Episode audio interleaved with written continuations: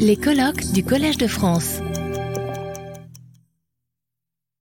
On va terminer cette, euh, première euh, session euh, matinale avec Michel Brunet, qui justement va nous montrer que au-delà du rift, ou plutôt en deçà du rift, je ne sais pas comment il faut dire, si on vient de l'Est ou de l'Ouest, que, eh bien, dans le fond, les, les données qui viennent du, Tchad euh, ont amené à reconsidérer euh, toute cette hypothèse de l'Issa History et, de la façon dont euh, l'évolution des hominides a pu se, se dérouler en, en Afrique, des premiers hominides.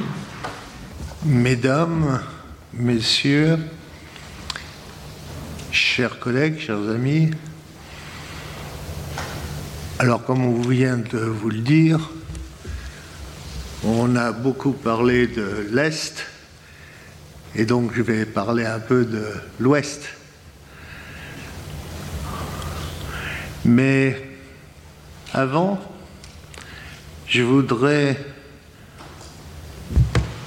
dire qu'avec Yves, on a eu un parcours singulier on a commencé tous les deux au même endroit. Alors pas au même moment, on avait quelques années d'écart, donc il était devant. Et cet endroit, c'était pas très loin d'ici, à la Sorbonne, dans le laboratoire de paléontologie des vertébrés et de paléontologie humaine du professeur Jean Pifteau. Et alors, c'est singulier parce qu'on s'est retrouvé bien longtemps après, bien longtemps après,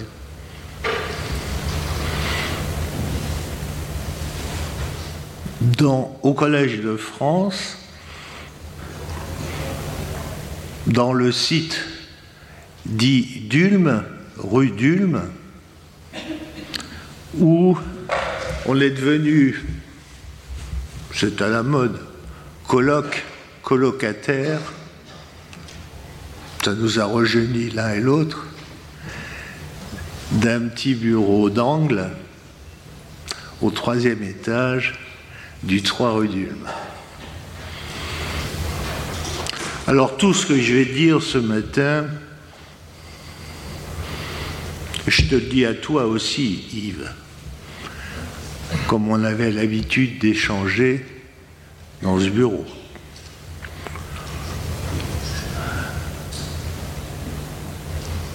On a beaucoup parlé de toi et de l'Est. Mais dans les années 50, au Tchad, c'est-à-dire en Afrique équatoriale française, on manquait d'eau. Et il y avait beaucoup de géologues d'hydrogéologues du BRGM français qui cherchaient de l'eau au Tchad et qui faisaient des puits. Alors c'était une époque où on faisait de la géologie de terrain, de l'observation, parce que quand vous êtes en Jeep dans un 4x4, l'observation c'est Bon, c'est mieux que si vous faites une observation aérienne, mais c'est moins bien que quand vous êtes à pied. À cette époque, les géologues du BRGM faisaient de la prospection à pied. Et donc, ils trouvaient les fossiles. Et donc, ces fossiles, eh bien, on les envoyait, ou on les amenait plus exactement, au muséum à Paris. Et là, Yves a publié les premiers fossiles du Tchad dans les années 50. Puis dans les années 60, il, il est parti au Tchad. Et c'est là qu'il a mis au jour et publié le Tchadanthropus uxoris, qui s'est révélé plus jeune et probablement un homo, un représentant du genre homo assez récent.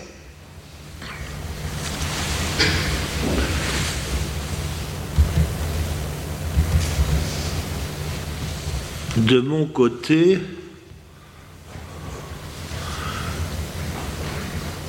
à cette époque-là, je travaillais en Europe, mais très rapidement, je suis parti en Asie. Dans les années 70, le berceau de l'humanité, on le voyait plutôt en Asie. Je suis parti en Afghanistan. Ça n'a pas duré très longtemps, mais suffisamment longtemps avant la guerre, puisque la guerre a commencé en mai 78. Vous imaginez, les enfants qui sont nés en Afghanistan en mai 78 n'ont connu que la guerre que la guerre. Il y avait beaucoup de fossiles, c'est sûrement le pays au monde, et j'ai un peu voyagé, comme vous pouvez le voir sur cette carte, c'est sûrement le pays où j'ai vu et trouvé le plus de fossiles. Il y avait des formations qui étaient semblables à celle qui était exploitée par mon ami David Pilbeam, Harvard University, dans le Podvar ou sur le Podvar plateau, le, le piémont de l'Himalaya au Pakistan. Mais très rapidement, il fallait se rendre à l'évidence c'était pas là qu'on trouverait des hominidés anciens. Et donc je suis allé voir Rive à ce moment-là, en lui disant, voilà, lui avait travaillé au Tchad dans les années 60, il était, il avait fait ce qu'il appelait sa ruée vers l'os, en Afrique orientale. Et je lui ai dit, tu comptes retourner au Tchad? Il me dit, ah non. Ça veut dire que je peux y aller? Oui, oui. Et c'est ainsi que, avec David Pilbeam, on est parti en Afrique centrale. On est parti au Cameroun, parce qu'au Tchad, c'était la guerre.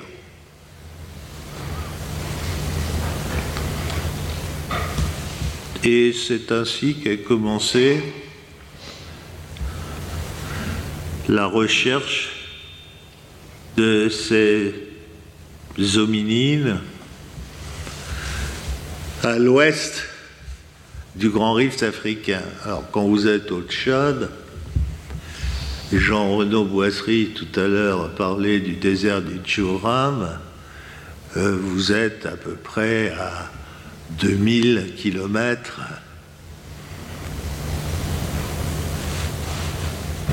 de la phare. C'est-à-dire que c'est pas la porte à côté, quoi.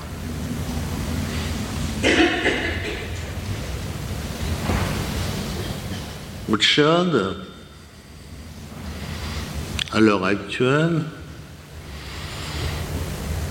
vous avez au nord toute une partie désertique qui s'appelle le désert de Djoram. Mais ce désert n'a pas toujours été désert. Si le lac Tchad au sud actuel c'est une flaque pas très profonde qui fait à peu près en ce moment entre 15 et 20 000 km carrés. Mais il y a 5000 ans, c'était un grand lac d'eau douce dont voilà le contour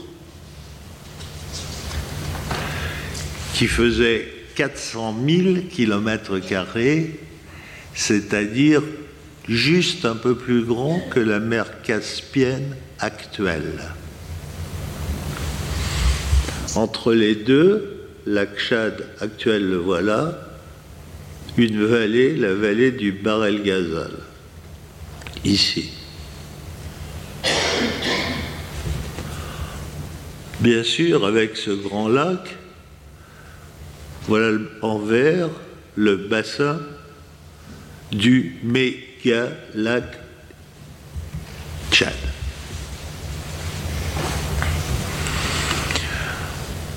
Avec mon équipe, la mission, la MPFT, la mission paléontologique franco-tchadienne, on a eu la possibilité d'étudier un forage fait par les pétroliers, le forage de Bol, qui, grosso modo, recouvre les dix derniers millions d'années. Et on voit une succession de périodes arides et de périodes humides. C'est-à-dire que vous avez là des séquences une séquence aride et puis une séquence grand lac. Les fossiles se trouvant entre la période grand lac et la période aride. Alors, où aller travailler? Le désert, il est un peu grand. C'est simple. à une certaine période de l'année, les vents soufflent du nord-est. Au nord, vous avez le massif du Tibesti et au nord-est, le massif de l'Ennédi. Entre ces deux massifs, le vent s'engouffre et vous avez un effet physique qui est un effet Venturi. Vous avez le vent qui se focalise et qui érode beaucoup. Euh, on a mis des témoins d'érosion et en moyenne, vous avez une érosion, c'est un grès très dur, de 3 à 4 cm par an. Donc, si vous voulez, on peut dire cela autrement, cette région ici, sur les cartes, faite par nos amis tchadiens, ils appellent cette région les Pays-Bas. Eh bien, dans cette région des Pays-Bas, la MPFT a montré qu'il y a là un grand livre. Sur ce grand livre, il y a au moins quelques chapitres des périodes les plus anciennes connues de notre histoire. C'est le vent qui tourne les pages, mais quand il a tourné une page, la page est effacée. Donc ce qu'il faut, c'est être au bon endroit au bon moment. Alors, on ne creuse pas le désert, c'est le vent qui creuse le désert. Mais vous allez voir, on balaye le désert. Et balayer un désert, ça fait beaucoup de travail. Dans la vallée du Barel Gazal, on n'est pas encore dans le désert, vraiment, mais il y a déjà beaucoup de poussière. Voilà, il faut forcément beaucoup de jeeps. Quand vous êtes rendu sur les sites fossilifères, vous êtes à plus de 1000 km de Djamena. Donc si vous avez des voitures qui tombent en panne, vous ne rentrez pas à pied. Hein. C'est un joli désert de dunes. Notre camp de base, le désert entre les dunes,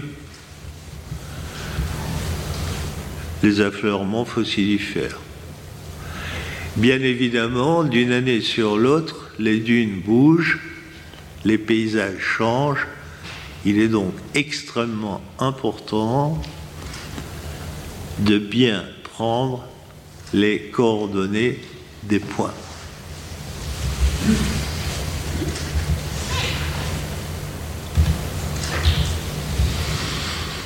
Un coucher de soleil.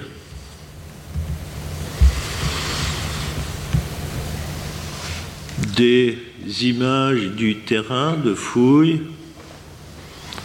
le plus difficile étant pour les géologues de l'équipe parce que au Tchad, grosso modo, la tectonique est calme. Ça n'a pas bougé depuis le vieux continent africain. C'est bien d'ailleurs la seule chose qui est calme au Tchad. Et donc, vous n'avez pas de coupe la plus belle coupe naturelle, elle fait bien 2 mètres de haut, quoi. Et le géologue n'a pas le choix, vous voyez. Si il veut une coupe, eh bien, il faut qu'il la fasse lui-même.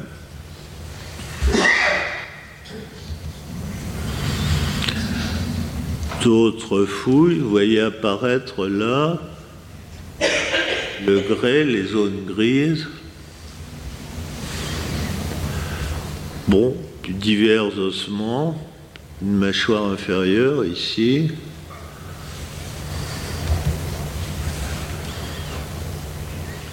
Et alors on peut, quand on a des os qui sont un peu fragiles, eh bien on leur met une coquille en plâtre forcément dans le désert, c'est pas toujours très facile. Le bivouac, on peut jouer aux Indiens le soir et faire un bivouac. Je vous parlais du balayage. Vous avez un reste humain, utilisable ou pas, souvent pas utilisable, à peu près toutes les tonnes de sédiments tamisés. Ça permet d'avoir de la poussière le jour où il n'y a pas de vent.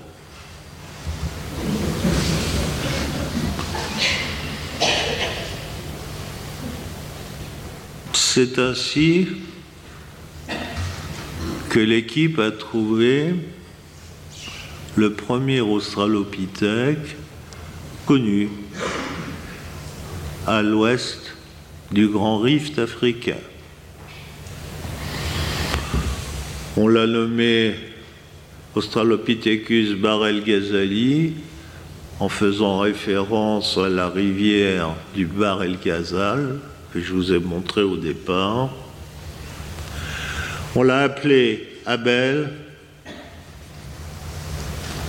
en hommage à la mémoire d'un collègue géologue de Poitiers qui est mort avec nous en mission, pas au Tchad mais au Cameroun.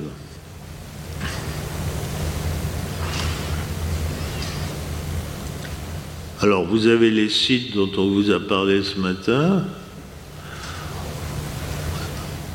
On vous parlera bientôt de ceux d'Afrique australe. Et vous voyez, on est là. Alors, on est à peu près à l'heure actuelle au Tchad dans la position des Américains quand ils sont allés sur la Lune. Ils ont planté un drapeau C'est pas pour ça qu'on connaissait la Lune. Abel, c'est le premier drapeau de notre histoire, à nous, les humains, à l'ouest du Grand Rift.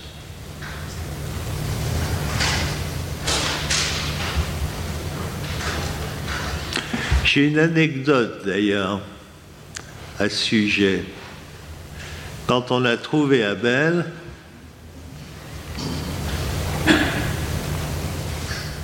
je t'ai appelé Yves. Naturellement, il n'a pas répondu tout de suite.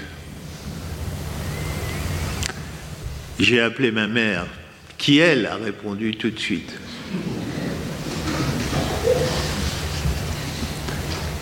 Et ma mère, très heureuse, m'a répondu Ah ben, c'est très bien, tu as trouvé ce que tu cherchais, maintenant tu n'iras plus, n'est-ce pas? Puis j'ai fini par avoir Yves, qui m'a dit Je te crois pas.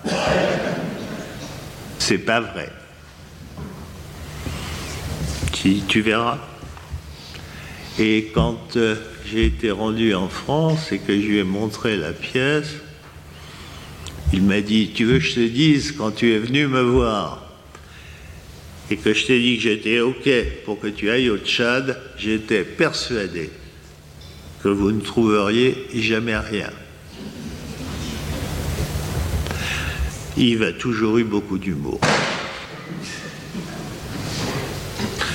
Voilà cette partie antérieure de mâchoire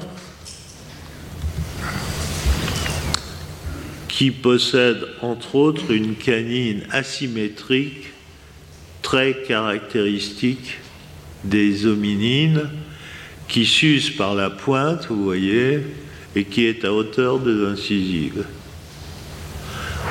Euh, la différence principale avec les nôtres, c'est qu'elle a là, sur sa face, la bien, pardon, excusez-moi, une crête bifide. Vous regarderez tout à l'heure, si vous avez une crête bifide, il faut faire une photo et faire une publication. Mais en principe, vous n'avez pas. Euh, un autre détail, les prémolaires, vous voyez, sont très molarisés. La P3 et la P4 sont très molarisées. Et elles ont chacune trois racines. Dans la population actuelle, trois racines, c'est très très rare. Voilà Lucie à côté, mais Lucie est une petite femelle. Abel est sûrement un mâle.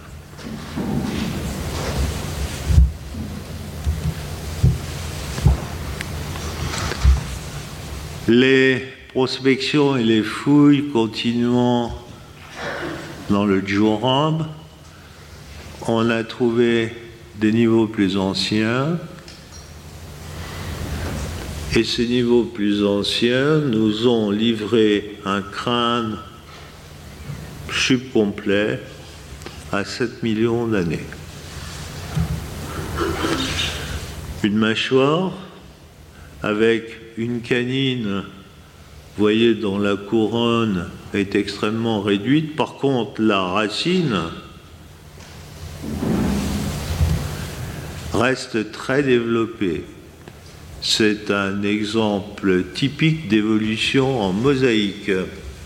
Sur un même individu ou sur un même organe,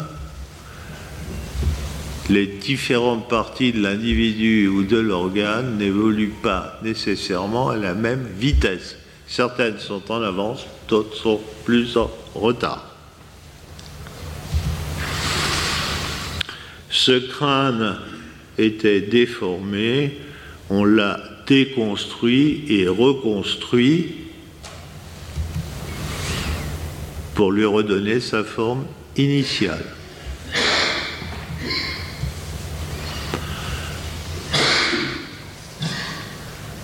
Comparer par exemple ici un chimpanzé, vous voyez que la partie occipitale du crâne a subi une bascule vers l'arrière,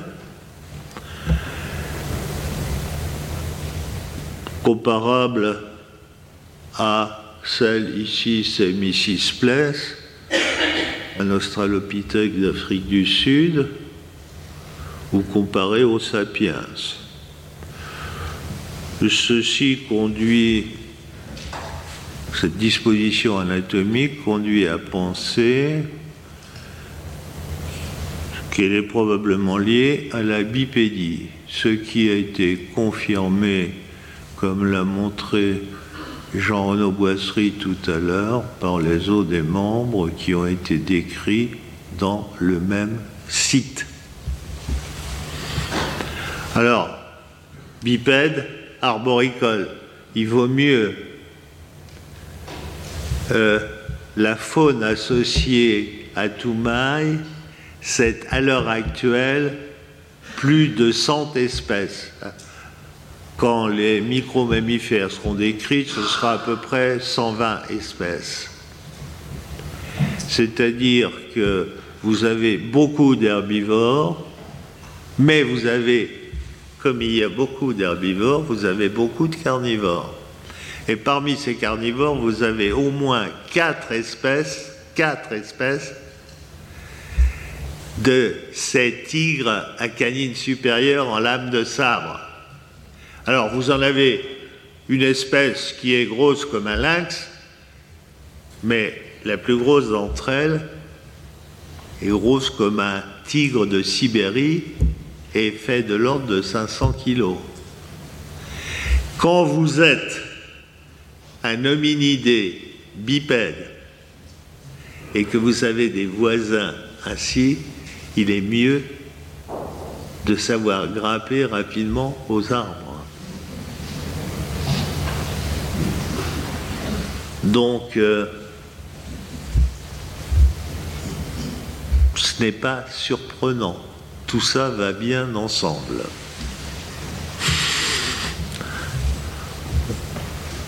On a reconstruit l'endocrâne.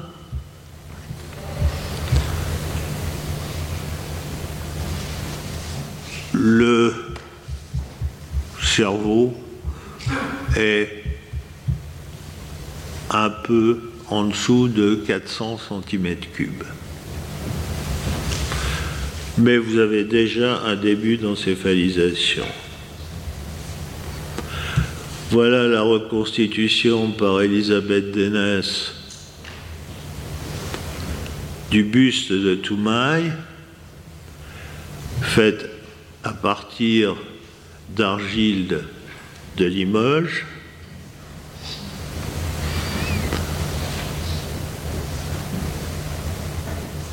Il a, vous voyez, un bourrelet susorbitaire extrêmement épais. Ce bourrelet fait plus de 2 cm d'épaisseur, ce qui indique clairement, clairement, en dépit de tout ce qui a été ou pu être écrit, qu'il s'agit d'un mâle. D'ailleurs, à ce sujet, euh, tout à l'heure, on a montré Tim White qui a décrit Ardipithecus ramidus. Et ramidus est une petite femelle, ce qui reste du crâne, c'est le bourrelet susorbitaire est très fin. C'est-à-dire qu'on a un dimorphisme sexuel très marqué sur cette région.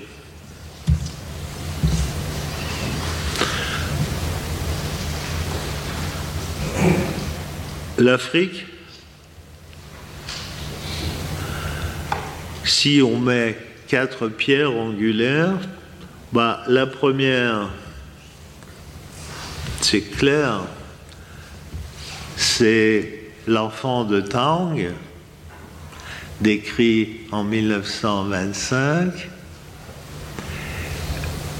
le premier australopithèque décrit vient d'Afrique du Sud. Le deuxième, ou la deuxième, c'est Lucie en 1974. Donc on est Afrique australe, Afrique orientale. En 1994, c'est le premier en, à l'ouest du Rift. Et pour le moment, Toumaï est le plus ancien connu, avec 7 millions d'années. « 7 millions d'années, on trouvera sûrement plus ancien. L'équipe a cherché au Tchad, on a des niveaux plus anciens, on a des fossiles plus anciens, mais on n'a pas trouvé dans ces niveaux des hominines qui seraient plus vieux que 7 millions d'années.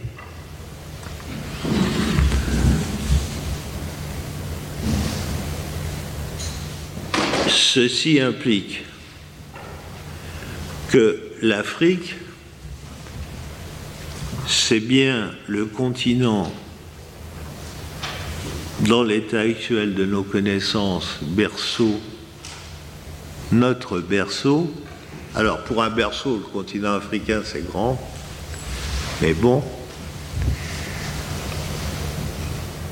on se plaisait bien en Afrique parce que les plus anciens représentants de ces hominines connus hors d'Afrique sont connus en Géorgie à l'heure actuelle, à Dmanisi, et ils sont datés aux alentours de à peine 2 millions d'années. Entre moins 7 et 2 millions d'années, ça fait 5 millions d'années au moins en Afrique. Alors, si vous voulez que je vous dise ce qui me surprend, c'est que Toumaï a été trouvé en 2001, nous sommes en 2023, c'est-à-dire plus de 20 ans après, et je suis extrêmement surpris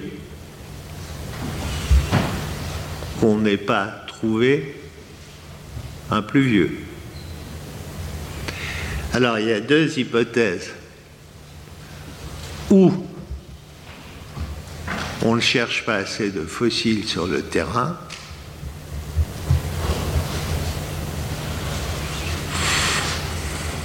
ou alors il y a une hypothèse plus scientifique qui pourrait être invoquée. Je pense les deux. Oui, je dois m'arrêter. Il faut conclure. Oui, il faut conclure.